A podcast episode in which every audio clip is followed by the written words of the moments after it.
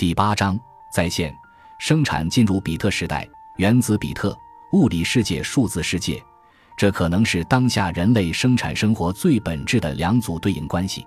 在线是数字时代的最大特征。数字技术和计算革命带来的不可逆的变化，让人类生活、生产都逐渐结束了隔绝孤立的状态，进入一种互联互通的网络之中。生产为什么会走向在线化？它的必要性和必然性是什么？当生产在线时，它遵循怎样的运行原则？将带来怎样的效益？基于这些普遍关注的问题。我们在本章希望探讨和畅想未来的工厂生产，讨论从理论和实践两个层面切入，包括广义上生产在线特征的描述和中国当下制造业企业数字化实践现实两部分。在对生产走向在线的特征描述部分，我们从六个层面论述了它的特征，分别是生产在线化的舆论先声、数字经济蔓延到生产环节的必然性。生产端进行数字改造的必要性，生产走向数字时代所遵循的基本定律，生产环节数字化改变了什么？生产数字化为什么会带来效率提升等问题？根据中国信通院的定义，数字经济分为数字产业化和产业数字化两大部分。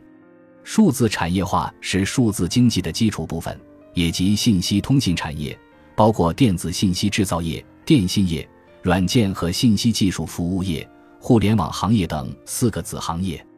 产业数字化是数字经济的融合部分，是传统产业应用数字技术所带来的生产数量增加和效率提升。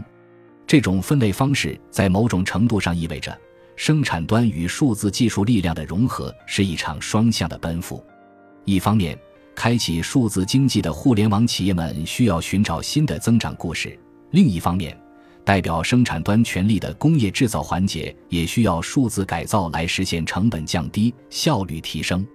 而进入中国当下的生产制造企业的数字化实践探讨环节，我们从案例解析企业采用新技术所考量的成本公式、中国的制造业生产数字化改造的意愿、竞争的本质四个层面来阐述当下中国生产走向在线的过程中的关切点。工业超市镇昆行作为提供最基础的工业用品紧固件的企业，它在探索之路上遭遇的困难，实际上反映了中国的企业数字服务市场里的现状：零散、碎片化、缺乏通用规则。这也是中国企业数字化进程推进的难点。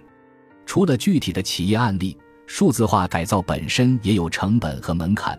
他们共同限制了中国企业的生产制造实现在线的实现，而解决技术应用的成本问题后，工厂生产走向在线是最终目的吗？这个问题可能有助于企业更理性的看待当下这股浪潮，从而找到自己的核心竞争力和立身之本。